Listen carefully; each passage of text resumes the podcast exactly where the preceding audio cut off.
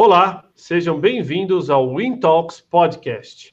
Eu sou o Thiago Alves e no episódio de hoje, é o prazer de receber o querido Pedro Nascimento, CEO da MIT Sloan Management Review no Brasil. E a gente vai estar falando do futuro de modelos de negócios. Seja bem-vindo, Pedrão. Ao...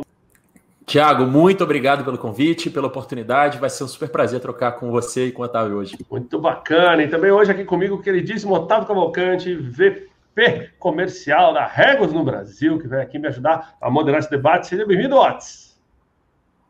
Obrigado, Thiago. Chamar Thiago não. Obrigado, chefe. Então aí. Obrigado fundo, fundo bonito esse aí, Otávio. De onde você nos fala hoje? Estou diretamente da Regos Torre Z, a melhor vista de São Paulo. Vem para cá, Caramba. faz merchan. É, muito legal. Eu estou em Alphaville hoje, pessoal, aqui vem, vim conhecer aqui um pouquinho mais da região. A gente recebeu hoje aqui o Pedro, né? A gente vai falar do futuro de modelo de negócio das empresas. Deixa eu ler para vocês aqui a biografia do Pedro Nascimento. Nascimento, que é o sobrenome da minha mãe. Depois a gente vai ver se a gente tem parentesco aqui também. Ele é CEO da MIT Sloan Management Review Brasil. Ele é cofundador do grupo ANGA, holding de empresas conscientes e autogeridas, né, combinando o desenvolvimento de pessoas e tecnologia. Ele também é CEO da Cura Editora, que publica as revistas MIT Sloan Management Review Brasil e HSM Management também. Além disso, ele é conselheiro do Instituto Capitalismo Consciente Brasil e do Conscious Capitalism International. Em 2014, ele foi vice-presidente da Confederação Brasileira de Empresas Júniores. Em 2015, palestrou no TEDx Morro do Imperador sobre o movimento Empresa Júnior e como estava transformando a educação no Brasil. Falando hoje para a gente aqui de inovação e modelo de negócio, como isso passa a ser um exercício permanente para as empresas que agora precisam mais do que nunca, né, estar preparadas para o futuro. Seja bem-vindo, Pedro. Eu pedir assim uma opinião geral sua sobre como está o momento, né, e com, na visão de vocês aí do MIT, para onde vocês acreditam que as empresas estão caminhando e a gente começa a partir daí. Maravilha, Thiago. Obrigado. Uh, eu acho que é, é, muito interessante começar esse, esse assunto, né? Primeiro com por que, que a gente resolveu falar sobre inovação em modelos de negócio, né? Uh, eu acredito que a, a, qualquer live qualquer, conversa, qualquer conteúdo que, que é gerado sobre inovação, a gente tem uma tendência natural a sempre abordar inovação sobre uma perspectiva, acho que, na nossa opinião, pelo menos um pouco limitada, né? Sobre uma perspectiva especialmente de produto, né? Em alguns momentos de processo, mas especialmente de produto. E a gente começou a discutir internamente né, na, na MIT Technology Brasil, a gente tem muita conexão naturalmente com, com o MIT, né, com a Escola a, Americana de Tecnologia, Deixa vocês perguntar, por que a gente não está falando tanto sobre inovação e modelos de negócio de fato, né? Sobre como fazer todo o fluxo né, de como faz, o que entrega, para quem entrega, com que frequência. Por que a gente não discute isso? E o que a gente começou a perceber, Tiago, Otávio, e para toda a nossa audiência, é que a gente tem se prendido muito a, a tentar achar que todo negócio tem que ser o, o insira aqui startup da moda do seu setor. Então tem que ser o Spotify do seu setor, o Uber do seu setor, a Netflix do seu setor e por aí vai. Isso começou, para falar a verdade, a incomodar muita gente, porque a gente começou a perceber que, a partir do momento que a gente tem poucas referências, né, que um negócio ele só pode ser o Uber do seu setor, a gente tem pouco, pouca inovação real em modelo de negócio. E a gente não começa a perceber, inclusive, que tem coisas que a conta nunca vai fechar. Né? A, a gente naturalmente interage muito com startup e com empresas grandes, né? Naturalmente na produção desses conteúdos, a gente produz muito conteúdo nacional, não é só conteúdo que vem, por exemplo, do MIT. E o que a gente começou a perceber foi que essa narrativa perpetuada da ser Uber do setor, às vezes deixa de considerar várias coisas, né? Como, por exemplo, qualquer marketplace só funciona se você estiver trabalhando com os dois lados, né? De oferta e demanda gigantes. Sendo dificilmente esse negócio funciona. Então, é, a gente percebe que era uma narrativa meio manca, essa do ser o X do seu setor cara, vamos aprofundar nesse assunto, vamos entender o que está acontecendo no Brasil, especialmente agora com a pandemia, né? Porque acho que todas as referências que a gente sempre teve, é, elas de certa forma começaram a desmoronar, né? Tentar ser o X do seu setor num dado momento de mundo que a gente vive hoje, isso provavelmente é diferente porque os comportamentos são diferentes, porque as tecnologias disponíveis são diferentes e por aí vai. E como é que a gente fez isso na prática? A gente recentemente, inclusive, desenvolveu, né, organizou um fórum, organizou um, um, seminário sobre modelo de negócio, com algumas perspectivas. Né? Eu queria só compartilhar algumas das principais conclusões com, com vocês. Primeira perspectiva que a gente tentou trazer foi o que é, o que é modelo de negócio dentro da estratégia da organização. Né?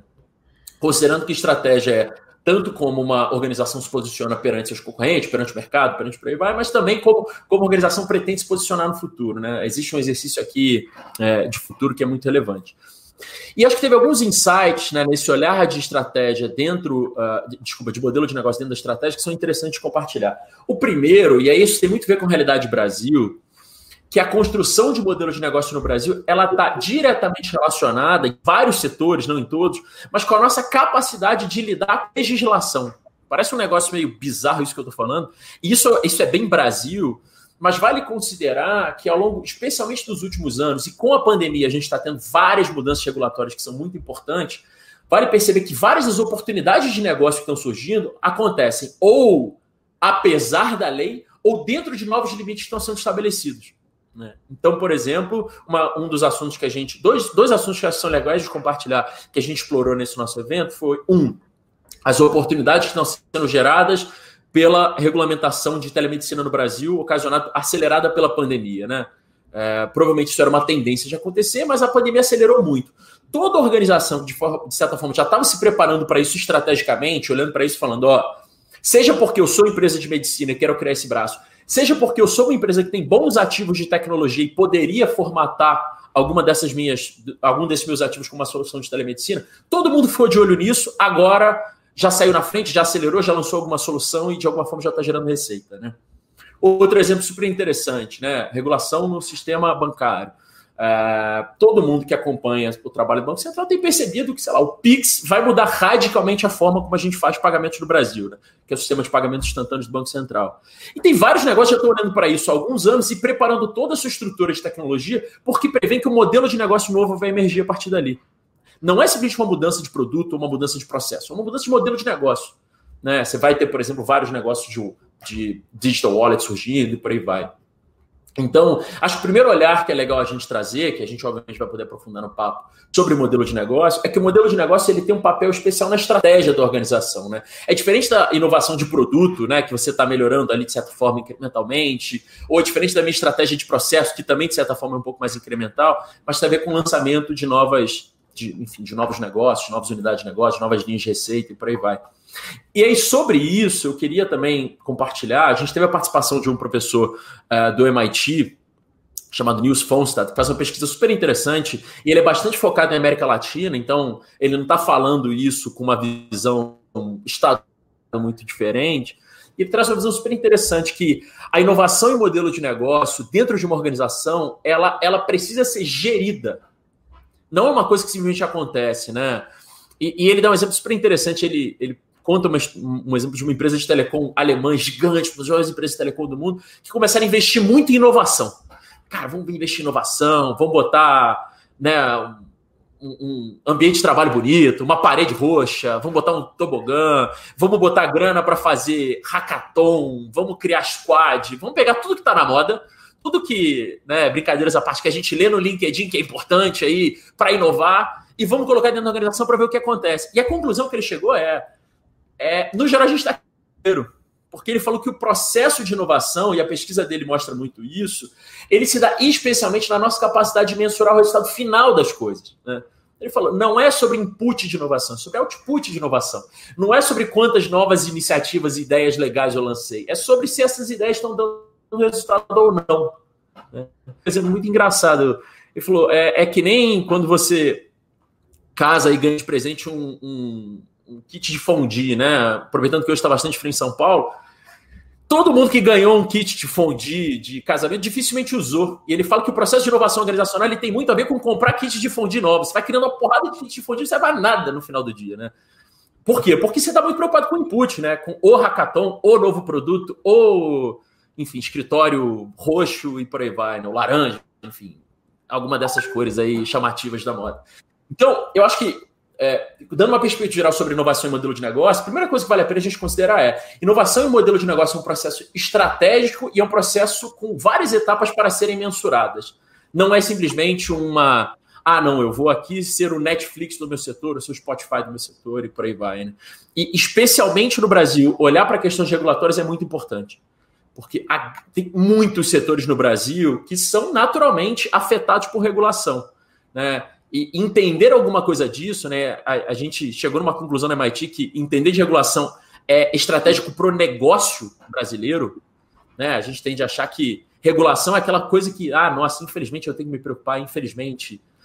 É, é, é, o, é, o, é o infelizmente tá ali, né? E eu tenho que lidar com isso. E a gente percebe que no Brasil, na verdade, isso vale para o mundo, tá? Mas no Brasil, especialmente, entender das principais mudanças que estão acompanhando acontecer, as principais mudanças pode trazer oportunidade de negócio. Então, acho que isso é um pouco da visão estratégica né, que a gente teve nessas discussões que a gente promoveu. Segundo elemento que acho que é muito importante a gente considerar é que existem vários habilitadores que naturalmente estão causando transformações no modelo de negócio das organizações. A gente tem uma tendência natural a achar que, ah, não, os novos modelos vão surgir com novas tecnologias. Né? Então, a partir do momento que lançaram, vão lançar 5G, é daí que vão surgir os novos modelos de negócio. E essa visão, ela está parcialmente certa.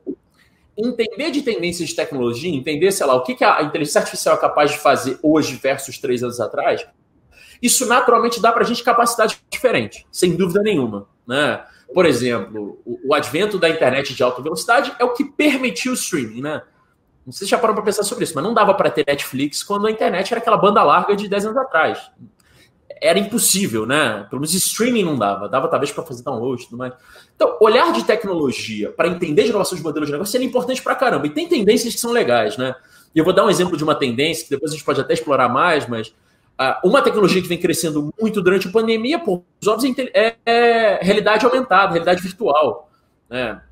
Já tem várias empresas, por exemplo, de turismo, investindo em criação de modelos virtuais de lugares que as pessoas gostariam de visitar.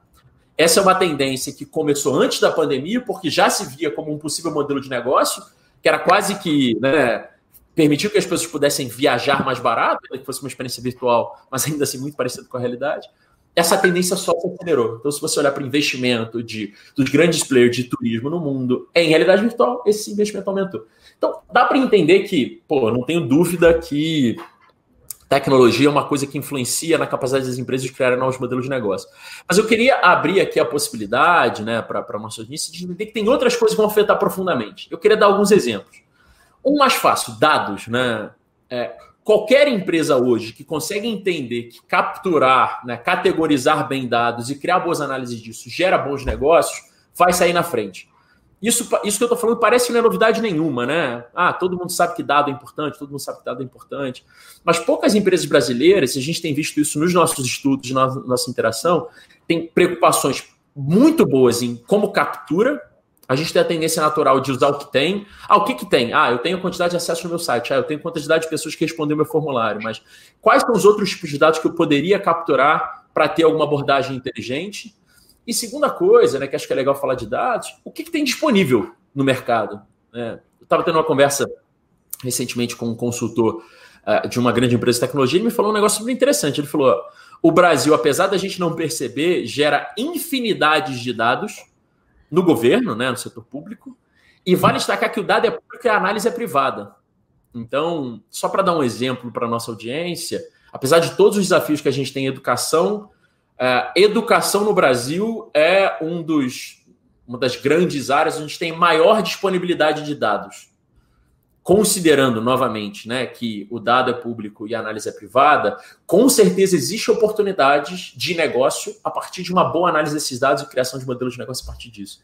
Então, cara, não é só a tecnologia ser legal, a inteligência artificial está evoluindo. O próprio, o, o, próprio entendimento que dado é um habilitador de novos modelos de negócio, independente de como eu vou usar isso, também é super importante. E acho que esses dois contemplam a tecnologia, mas quando a gente olha, Thiago, Otávio, que acho que é muito legal pensar, tem outras coisas que a gente esquece. Por exemplo, é, mudanças de comportamento na população.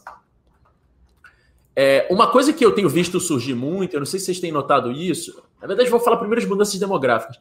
Está surgindo cada vez mais modelos de negócio orientados a parcelas específicas da população.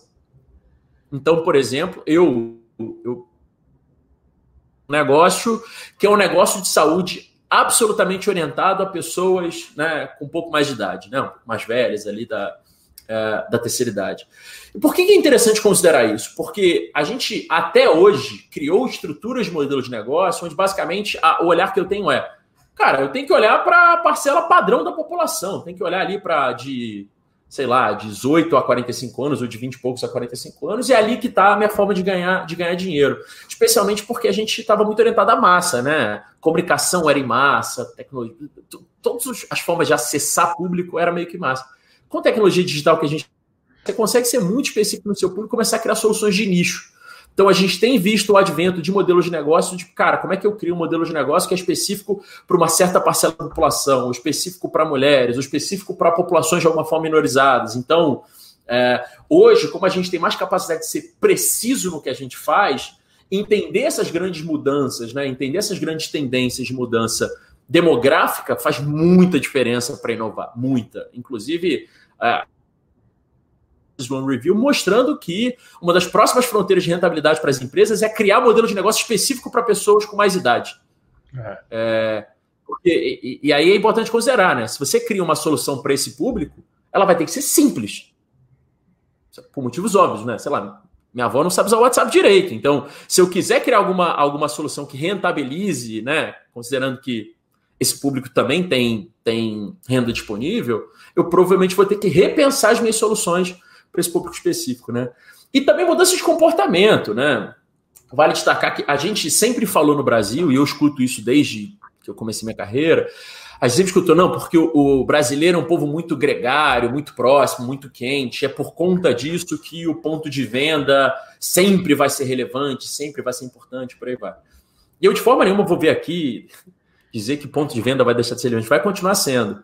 Mas é, os comportamentos que surgiram durante a pandemia estão mostrando para a gente que talvez o brasileiro não seja tão adepto do, né, do, do, calor humano assim, e talvez seja mais fácil de adaptar no digital. Porque essa narrativa do, do, comportamento do consumidor brasileiro, ela leva a gente a acreditar que soluções digitais nunca vão ser tão utilizadas, né? Vai ter muita gente que ainda vai preferir ir lá, ir lá na loja, falar com as pessoas e por aí vai. E tem vários dados já que comprovam que o brasileiro ele tem a maior velocidade de todos os países do mundo para adotar novas tecnologias. Foi o país que adotou ou mais rápido ou segundo mais rápido o Facebook, foi o país que adotou mais rápido o WhatsApp, uh, e a adoção de plataformas tipo Rappi, iFood, etc., durante a pandemia foi muito acelerado. Você pode falar, ah, mas é óbvio, todo mundo tem que usar porque está rolando a pandemia, você não pode tão facilmente presencialmente nos lugares. É, mas ao mesmo tempo, em outros países com situações parecidas, que também estão passando pela pandemia, a adoção não foi tão acelerada quanto foi no Brasil. E então, novamente, às vezes, para servir uma população que mudou de comportamento, você não precisa de realidade virtual, você não precisa de tecnologia avançada. Você precisa perceber que está tendo uma mudança considerável ali e começar a criar uma unidade de negócio para atender aquilo. Né? Começar a criar uma unidade de negócio para, de alguma forma, tratar com aquilo e perceber que aquilo é uma oportunidade legal. Bom. E por último, para terminar minha fala, a gente terminou nosso dia falando muito de algumas tendências, né? alguns casos e tendências, enfim, nesse nosso, nessas nossas rodas de conversa. E a gente percebeu que tem, tem, acho que, dois assuntos que eu queria compartilhar, e isso tem muito a ver, né? Se falando na minha bio, que sou totalmente envolvido com capitalismo consciente, sou mesmo, eu queria dizer que o momento disso chegou. Né? Tem duas tendências que são legais. A primeira é que é, modelos de negócio serem inclusivos, gerarem oportunidade para populações minorizadas, gerarem oportunidade de acesso para populações que não tinham público. Antigamente era alguma coisa que seria legal, que no geral você jogava como uma responsabilidade corporativa da empresa. Cada vez mais isso é tanto oportunidade de negócio como uma forma de ser bem visto pela sociedade. Né? É, tem acontecido um movimento que eu particularmente acho super importante, inclusive, tem acontecido um movimento da gente começar a falar, cara, mas como assim eu estou tendo um painel sobre diversidade que não tem nenhuma pessoa, por exemplo, né, é, negra ou parda ou por aí vai, né? Ou como, é, como assim eu estou é, gerando uma oportunidade de negócio, criando um novo produto e eu só estou utilizando, tanto na minha comunicação como nos meus testes de produto, só estou falando com população, sei lá, branca de classe média. Né? Então, é, acho que existe uma tendência de inclusividade dos modelos de negócio que a gente tem que explorar né, o, o C.K. Prahalat, que infelizmente já faleceu, mas os grandes pensadores de, de negócio da nossa era, falou lá 20 anos atrás que existe riqueza na base da pirâmide, né? E eu acho que finalmente a gente está começando a perceber isso. E a segunda tendência que eu acho que a gente não pode deixar de explorar é dos negócios serem cada vez mais verdes, né? É, antigamente, novamente, eu acho que tratar de, de sustentabilidade, tratar de alguns temas de impacto ambiental era um negócio mais, ah, joga lá para a área de responsabilidade corporativa das organizações. Eu acho que cada vez mais a gente tem a tendência de ter que incorporar isso no modelo de negócio. E surgem novas oportunidades legais daí. Né?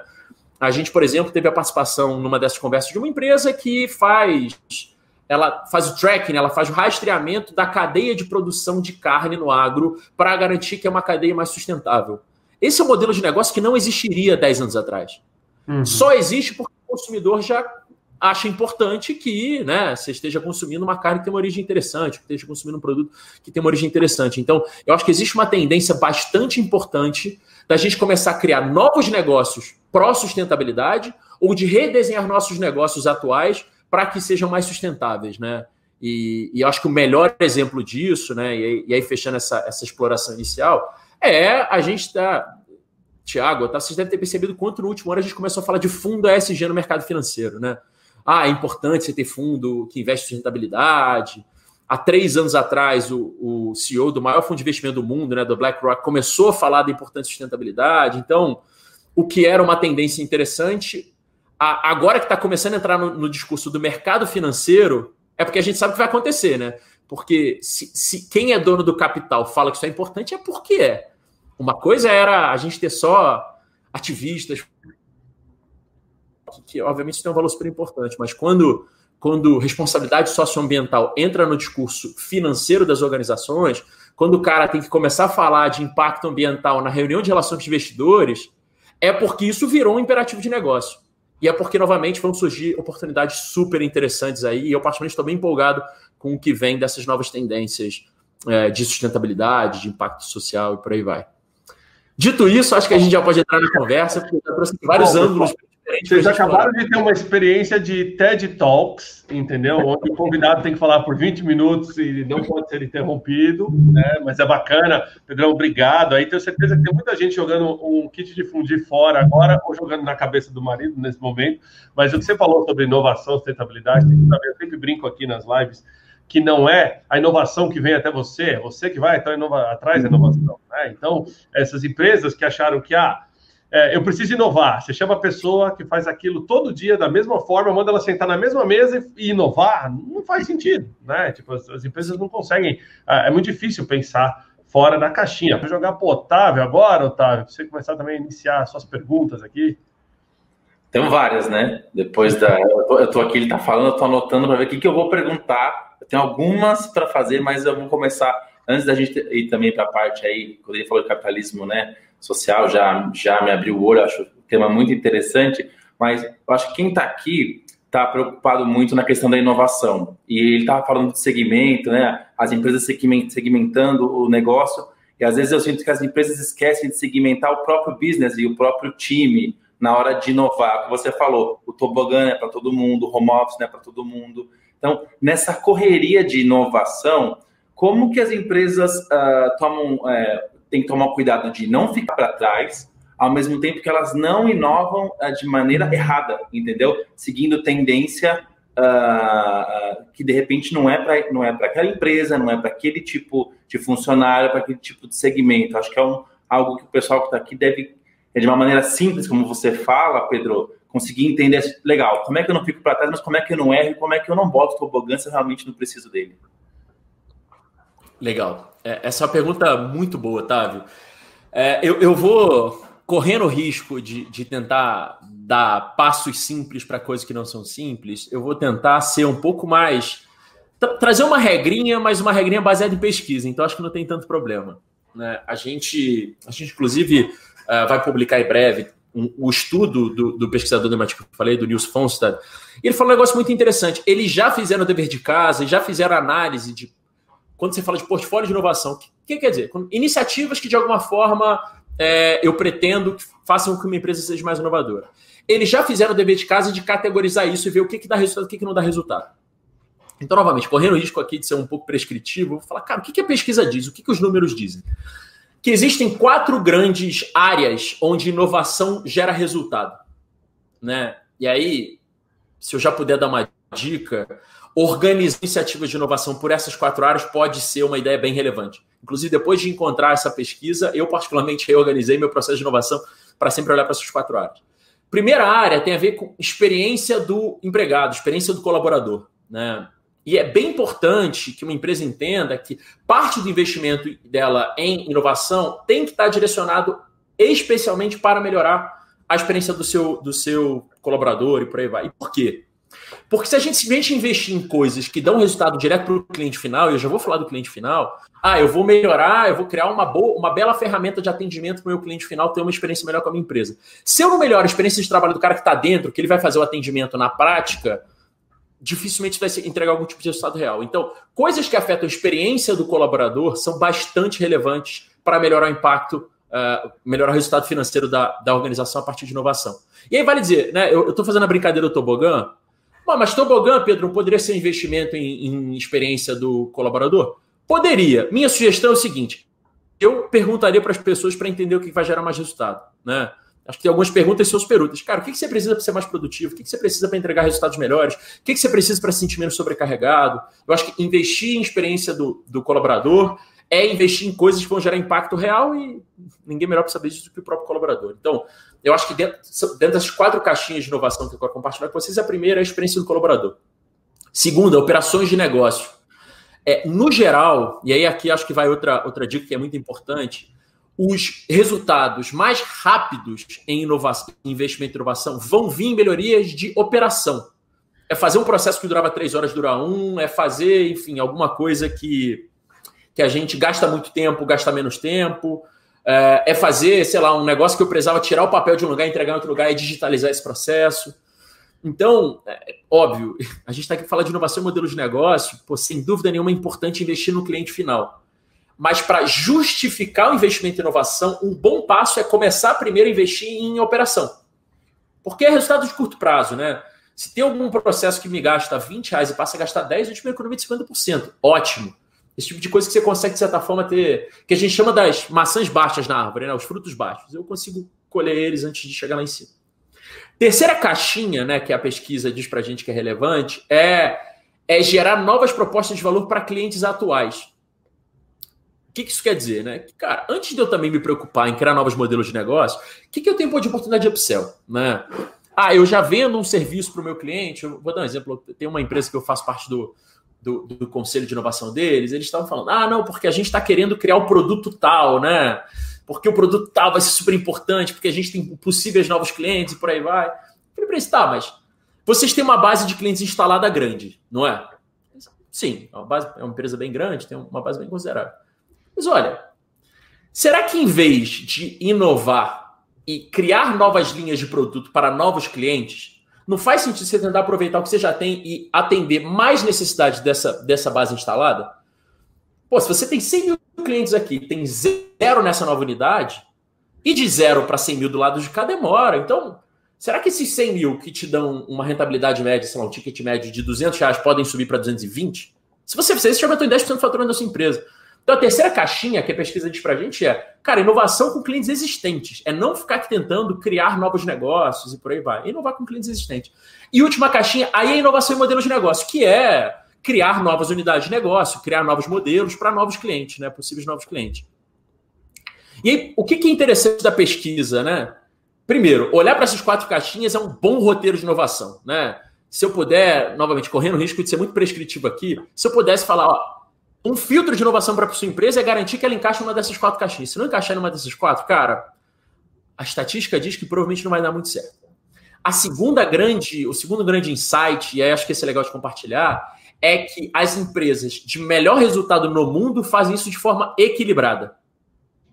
Não é nem gastar 70% do tempo com novos negócios, nem gastar 70% do tempo com experiência do colaborador. Né? Você até fala, cara, se eu tenho um milhão de reais para investir em inovação, uma boa regrinha, óbvio que você calibra isso, é, cara, 250 mil em cada caixinha. 250 mil para melhorar processo, 250 mil para melhorar, melhorar a experiência do colaborador, para criar novas unidades de negócio e para atender novas necessidades dos clientes já instalados, né?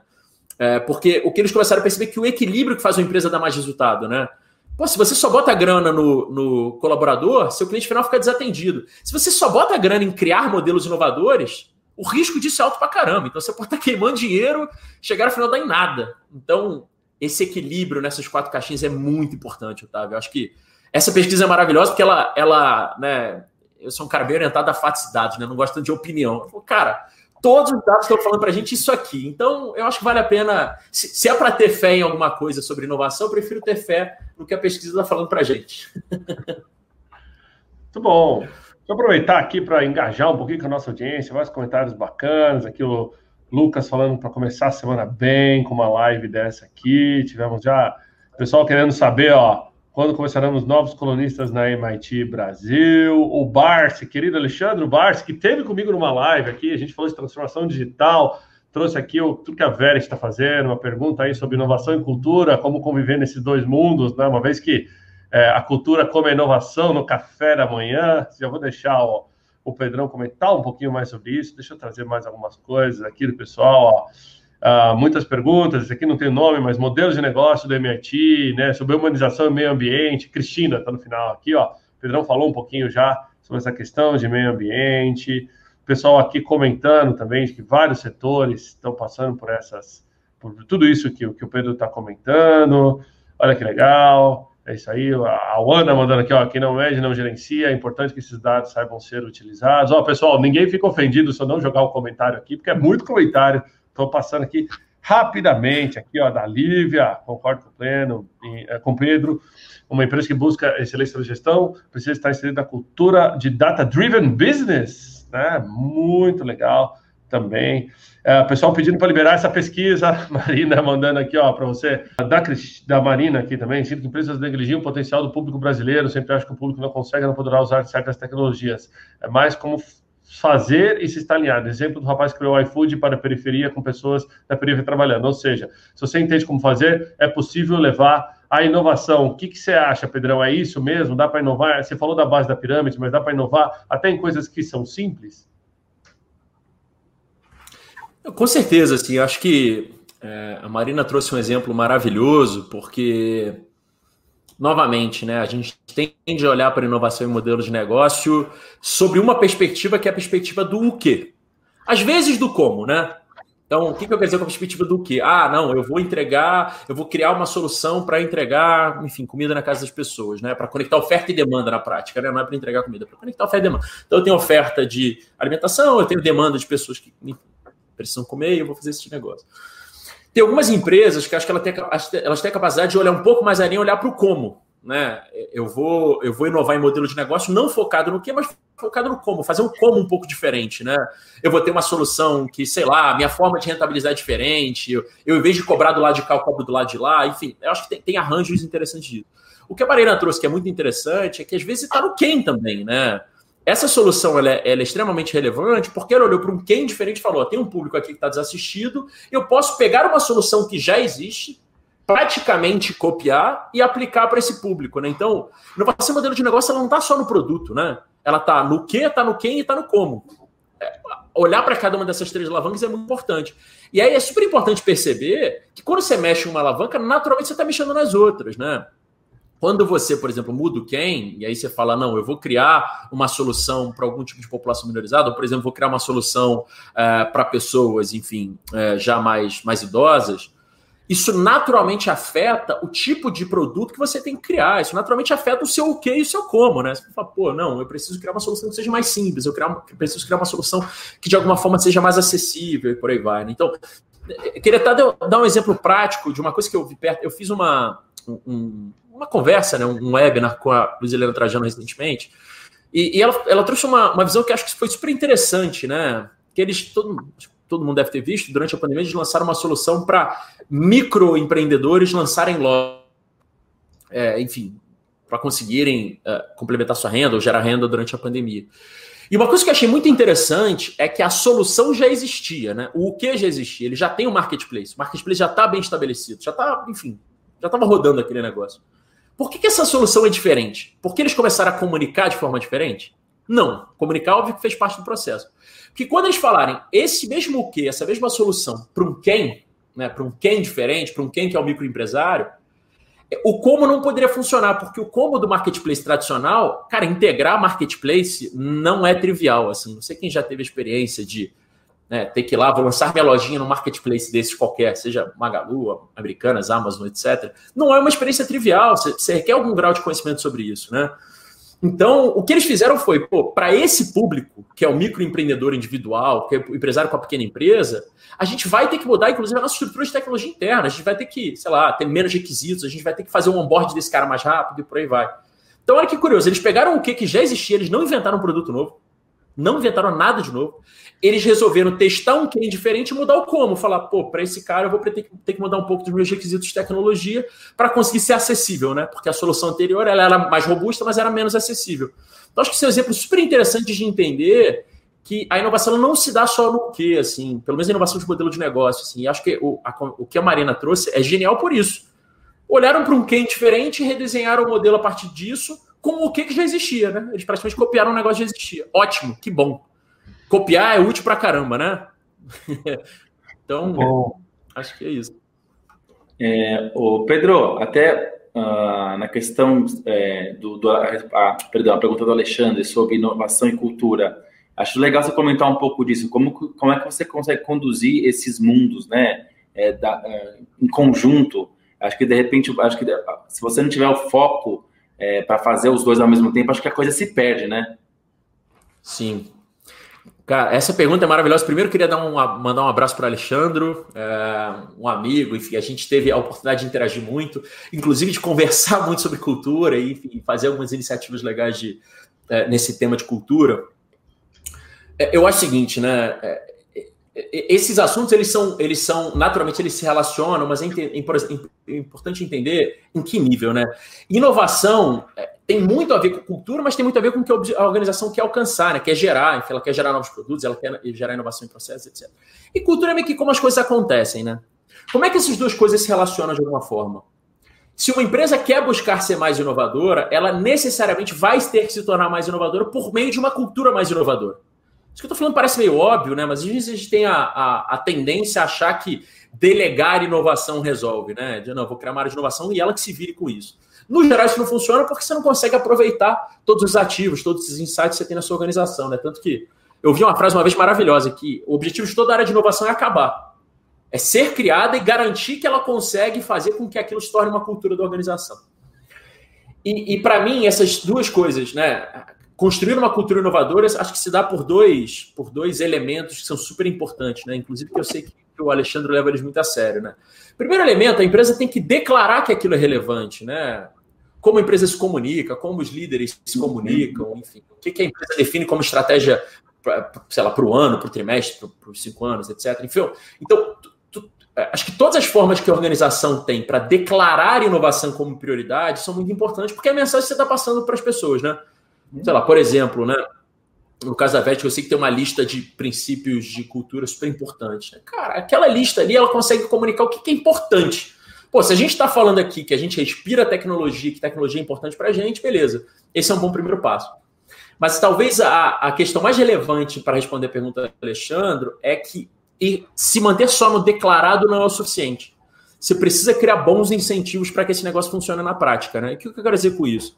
Se você fala para as pessoas, inovar é importante, mas eu só vou te cobrar a meta das suas linhas de negócio atuais, o que, que as pessoas vão pensar? Pô, ele está me falando que inovar é super importante. Mas ele vai pagar meu salário baseado nos produtos que existem hoje. Então, pelo amor de Deus, né? Eu estou mais preocupado com o meu salário do que qualquer outra coisa. Esse processo que passa na cabeça das pessoas de comparar o que é declarado com o que é a prática da organização, ele acontece diariamente, consciente ou inconscientemente.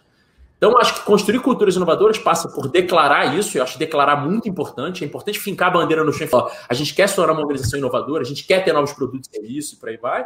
Mas é importante refletir isso no dia a dia. É, como é que isso vai funcionar? As pessoas vão ser avaliadas, além de ter lá a meta de produtos atuais, o cara de vendas ele vai ter uma meta de receita de novos produtos? O cara de desenvolvimento ele vai ter uma meta para novas ideias, enfim, para rentabilizar essas novas ideias? Uh, a empresa tem algum tipo de estrutura, algum banco de ideias que o cara pode ir lá e colocar, e, e, esse ele pode pleitear recurso, e a empresa vai botar grana na ideia dele para ver se aquela ideia dá certo. Então, de linhas gerais, o que eu quero dizer é o seguinte: ou a empresa cria estrutura para se tornar inovadora, por meio de meta, incentivo, processo, acho que a gente pode falar de várias coisas, ou vai ser discurso bonito. Assim, olha só, a gente acabou de colar na parede que inovação é incrível, que é maravilhoso, que a gente quer ser inovador, mas no dia a dia vão me cobrar para fazer o que eu sempre fiz.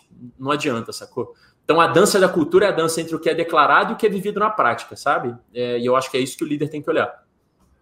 Muito bom. Obrigado, Otis. Obrigado, Pedro, pela resposta. Obrigado a todos que estão mandando perguntas aí, pessoal, bastante participativo hoje. Não esqueça de. Agora eu queria abrir aqui um momento Procurement Club uh, e trazer um tema aqui um pouco polêmico de algumas outras lives aí, para a gente entender um pouquinho a visão do Pedrão. Uh, relacionar com startups é, para grandes empresas nem sempre é o melhor dos mundos, né? Por exemplo, e tivemos um pequeno. Acho que o Pedro caiu aqui, mas ele volta. Enquanto ele volta, sigo com o Otávio. Otávio, você me ouve? Sim, senhor, estou aqui. Bem, nosso convidado vai voltar. Essas são as belezas das nossas lives aqui no Intalks. Trazemos o convidado de volta? Não trazemos? Trazemos, né? trazemos o convidado de volta. Aqui. Não faço ideia do que aconteceu, Thiago, desculpa.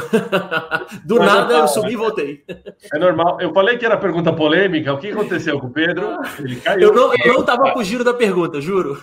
É, mas tudo bem, a gente volta com a pergunta, não se preocupa. Se cair de novo, aí você não pode culpar a internet, hein? Vai ser proposital. Mas a gente fez várias lives aqui onde a gente discutiu muito essa questão de inovação, startups tal. E, e, e o que eu sinto e o que fica aqui muito por trás é que grandes empresas têm dificuldade em lidar com startups. Uh, por questões de compliance, por exemplo, por questões muitas vezes de papelada. Você imagina uma grande empresa virar para uma startup e falar o seguinte: olha, eu adoraria comprar o seu produto inovador, mas você tem que ter uma empresa com capital social de mil, X mil reais, você tem que ter ISO 9000, você tem que ter 14 mil, está aqui o formulário da 27 para você assinar. Além disso, eu vou te pagar com 90 dias. Cara, você quebra a startup, você não consegue. Por outro lado, Sim. a grande empresa precisa da inovação da startup na tua cabeça, como resolver esse conflito, que é um conflito geralmente que nasce na área de compras, o business quer, manda para de compras ou para o jurídico, e aí é onde começa o conflito. Isso já foi é, tema de uma live aqui, eu queria ouvir a, a, tua opinião nesse sentido. Como lidar numa questão de fair trade entre grandes empresas comprando Sim. serviços de startups? Cara, esse ponto ele é, ele é super relevante, sem dúvida é polêmico. É eu acho o seguinte, né? Não, sei se, se necessariamente né, todo mundo vai ficar feliz com a resposta, mas acho que precisam ser criados processos e estruturas diferentes para lidar com esse tipo de organização. Né? Porque eu super entendo a origem desses processos. Né? Todos esses processos existem para mitigar risco, para mitigar de problema que pode existir no futuro. Então, existe uma importância grande né, em como as áreas de compras executam as regras by the book, né, para garantir, por exemplo, questões de compliance, como a gente falou. É, então, né, eu, eu, acho que é absolutamente natural você estar tá sempre preocupado em ter é, estruturas, ter formas de, de lidar com, com, com, com relações com fornecedores que sejam sérias. Por outro lado, acho que vale destacar o seguinte: no geral, quando a gente se relaciona com uma startup, especialmente com uma empresa grande, a gente se relaciona com startups especialmente para pegar um pedaço da cadeia, né? para pegar um pedaço, um processo específico, alguma solução específica que poderia ser útil, que poderia é, resolver nossa situação de alguma forma, enfim. Acho que isso é importante de, de considerar. E a partir do momento que é para pedaços específicos da cadeia, é super importante estar claro o seguinte: o risco daquele tipo de relação, no geral, é um pouco minimizado. Então, vou tentar ir direto para a resposta. Cara, eu acho que precisa criar regras diferentes. Do tipo, se a gente fosse relacionar com uma empresa que tem no máximo esse tamanho, uma empresa que tem uma solução onde a gente vai gastar no máximo tanto, é, vai ter um fast track de solução, ela não vai precisar entregar todos os documentos, ou, por exemplo, enfim, a gente vai é, exigir algumas coisas a menos e, considerando tudo isso, a gente vai criar esse, esse, esse mecanismo de gestão de risco, seja, sei lá, a cada dois meses eu vou pedir uma forma da empresa fazer comprovação e por aí vai. Né? O resumo da história é o seguinte: eu acho que nesse tipo de caso você tem que mudar a regra de entrada então, o, o, portão tem que ser outro, senão você não vai conseguir contratar essas empresas.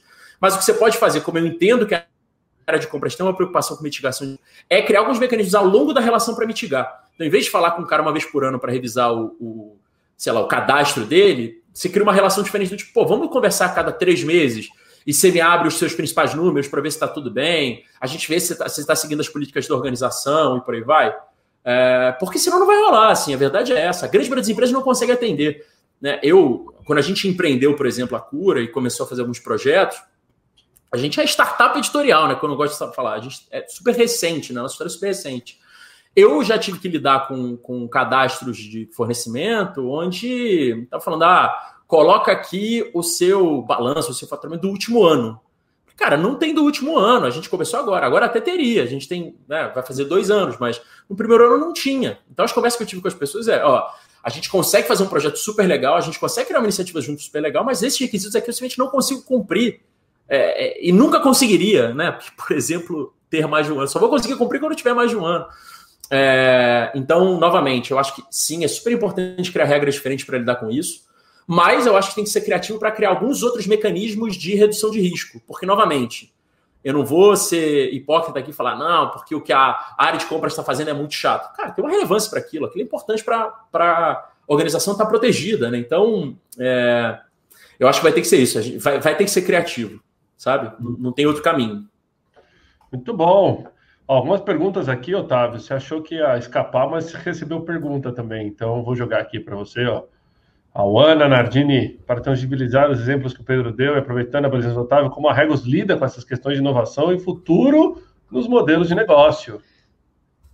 Ah, eu, eu, eu, vou, ser, eu vou puxar um pouco de sardinha. Eu acho que quando eu falo de inovação e de futuro, acho que eu, muita gente hoje em dia tem falado, né? Trabalho flexível, home office, é, tudo tecnologia na nuvem. Acho que a gente trabalha assim há tanto tempo que é isso que eu falei com o Pedro, né? É, que às vezes eu vejo muita gente falando do futuro, do futuro, e é muita coisa que já existe, muita coisa que já é padrão no nosso dia a dia e que o pessoal hoje em dia está vendo como novidade.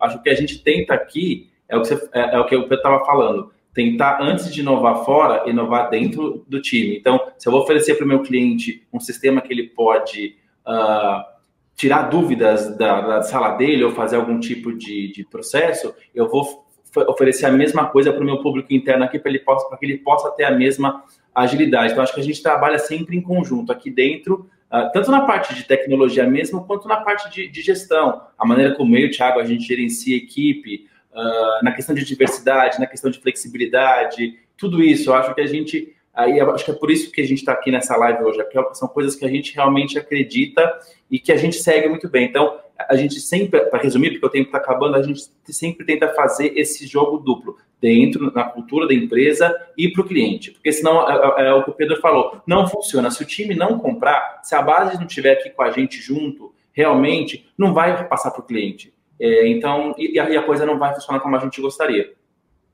Muito bom, legal. Queria trazer um outro tema aqui para o Pedro, que algumas perguntas aqui, até um ponto interessante, o Luiz Felipe mandou, finanças e sustentabilidade são temas que têm que andar juntos, né? Fred Seifer é o mestre desse assunto. Uh, o, o, Pedro falou no começo, eu até tenho um exemplo bacana, a gente teve esses dias uma live aqui, o pessoal da Audi, a qual eu represento como embaixador de sustentabilidade deles, lançou um carro elétrico no meio da pandemia, né? Então, todo mundo é, não vendendo, buscando fechar a concessionária, vai a Audi, dá a curva em todo mundo e lança e é o carro mais vendido do primeiro trimestre de, de mobilidade verde, né, primeiro semestre, perdão. Como é que você vê empresas que é, buscam a sustentabilidade como pilar, Pedro? É também uma forma de diferenciação forte de inovação? Construções verdes, prédios verdes, é, selos verdes, ou aquela empresa que só comprava o crédito de carbono na bolsa para ficar bonitinho, isso aí vai deixar de existir, não? Pô, Thiago, essa pergunta é maravilhosa. Inclusive, fiquei feliz com, com saber do, desse carro elétrico da Audi ter, ter tido um resultado muito bom. Eu sempre fico feliz quando eu sei que carro verde está vendendo mais. E por um motivo muito simples, assim. Eu acho que é, é, o, o, olhar da sustentabilidade, né? Ele, ele num dado momento, ele, ele tinha um pouco a ver com parecer um bom cidadão corporativo, né? Tinha a ver com, não, eu quero passar uma imagem legal, então vou criar aqui uma área de sustentabilidade e tal é, dificilmente, como a gente falou mais cedo, tinha a ver com o negócio em si, né? com o, a capacidade do negócio de gerar soluções menos danosas para o meio ambiente, ou se possível até regenerativos para o meio ambiente. Eu acho que está acontecendo dois movimentos que estão pressionando as empresas a terem que se preocupar com isso. Né? E aí eu, eu não vou nem falar que, da minha opinião, minha opinião é que as empresas deveriam estar se preocupando com isso há muito tempo. Mas nesse momento a minha opinião é menos relevante. Vamos olhar para os fatos. Né? O fato é que se você botar a empresa no meio, do lado do consumidor, é, que, né, que é quem de fato compra os serviços da empresa, faz a empresa ter algum tipo de faturamento, está existindo cada vez mais uma tendência de procurar produtos não danosos para o meio ambiente, ou enfim, que, que tem algum tipo de, de impacto positivo, né? E, e, acho que tem vários exemplos interessantes. O advento dos carros elétricos né, e o aumento de vendas de carros elétricos é muito legal. é, é, é, legal ver que, por exemplo, carros elétricos eles, eles só eram acessíveis para uma certa parcela da população e cada vez mais tem, criando, tem se criado soluções para atender outras parcelas. É importante ver, por exemplo, como a gente tem visto nascer vários modelos de negócio baseados em produtos orgânicos. Então, existe, acho que, um clamor da sociedade cada vez maior para que as empresas assumam uma responsabilidade, enfim, corporativa com um meio ambiente que seja legal e relevante. Então, acho que esse é um lado da, da equação. Esse lado da equação, ele já existe há muito tempo fortalecendo. Mas aí acho que vale destacar um negócio que acho que é curioso. Independente das pessoas estarem se preocupando com isso há muito tempo, não necessariamente as empresas estavam se respondendo de acordo. Porque se você olha para o sistema da, da empresa, o que eu vou falar vai parecer um pouco absurdo, mas ah, com certeza o, o cliente tem, tem poder, tem um poder relevante, mas é, no final do dia, se você tem que apresentar seu relatório trimestral na bolsa, você fala, ah, cara, eu vou atender o que o meu investidor está falando, né? Então, a verdade é que na relação do que a empresa prioriza, o papel do investidor é muito forte, muito forte, às vezes mais forte do que o próprio, do que o próprio consumidor, né? Óbvio, tem casos do consumidor, do, do CEO que defende os interesses do consumidor perante os investidores, mas a gente sabe que é, os investidores têm uma influência muito grande. Eu acho que está começando a acontecer um movimento que é da pressão vir do outro lado também, que a pressão vir de cima, né? Se antes vinha dos, dos clientes, agora também vem dos, dos investidores. E, e isso está surgindo com, novamente, repito, advento dos fundos ESG. É, então, tem várias empresas que agora estão falando que estão começando operações de fundos, né? Que tem algum tipo de, de selo, de característica é socialmente responsável e ambientalmente responsável, advento de modelos como o Sistema B, né, que certifica organizações que têm algum tipo de impacto positivo, é, movimentos como capitalismo consciente, que eu faço parte, e, e eu dei esse exemplo, mas para mim o, o, fato do CEO da BlackRock, né, maior fundo de investimento do mundo, falar que vai começar a desinvestir de negócio que causa um impacto ambiental negativo é um baita sinal, né? o cara gere mais de um trilhão em ativos, né? Um trilhão de dólares em ativos, que é um número bizarro, difícil até de pensar. E ele falou: ó, a gente vai começar a desinvestir de negócios que geram impacto ambiental negativo, né? Então, eu acho que a pressão vai começar a vir dos dois lados, então vai ficar difícil fugir disso. Mas só para não parecer muito romântico, né? É... Por que os investidores estão pedindo isso, né? Por que os investidores estão considerando que esse negócio de ser uma empresa do bem é relevante? Tem duas principais razões, né? A gente acha às vezes que, ah, não, é porque, será, o cara acordou um dia, tem uma crise de consciência e falou, tem que parar de botar dinheiro em coisa que destrói o mundo. Não. Primeiro, é, a gente cada vez mais está vendo uma atuação dos governos em regulações ambientais. Óbvio, tem, tem, alguns casos que fogem disso, mas a tendência global é você cada vez mais multar empresas que geram impacto ambiental negativo. Então tem uma questão de mitigação de risco. Né? Empresas que não fazem as coisas do jeito certo vão começar a ser punidas é, né, regulatoriamente. E o segundo tem a ver com o que eu falei lá do consumidor. A partir do momento que o consumidor clama por esse tipo de organização, os investidores uma hora vão começar a perceber que, cara, não investir nisso é normalmente correr risco. Verdade que ser investidor é, é, saber gerenciar risco bem, né? E no final do dia, o que esses caras estão fazendo, uma parte deles é botar a mão na consciência, não tenho dúvida, mas outra parte é, cara, destruir o meio ambiente é correr um baita de um risco. Então, eu, eu acho que, como a gente está dando luz para isso finalmente, eu estou super empolgado, porque acho que cada vez mais a gente vai ter boas iniciativas sendo divulgadas pelas empresas, especialmente as empresas de capital aberto. Cada vez a gente vai ter fundos ESG, cada vez mais a gente vai ter firmas de investimento inteiras falando. A gente agora é uma firma ESG em vez de um fundo ESG. Então, eu acho que essa tendência está aí. Mas no final do dia, Tiago, quando a pressão dos dois lados, cara. Se o consumidor falou, o investidor falou, você, como senhor, tem que se virar para dar um jeito. Não tem muito como fugir. É verdade. E lembrando que cargo C-level tem essa responsabilidade como um todo, não só de meio ambiente, sustentabilidade, diversidade, esse negócio que diversidade é problema do RH, sustentabilidade é problema do pessoal de patrimônio, isso aí é velha economia. Na nova economia tem que estar tudo na agenda se levam para garantir que isso esteja uh, sendo tratado com a devida uh, importância. Tá? Então, queria pedir, Otávio, considerações finais, última pergunta aí para o Pedro, antes da gente encerrar.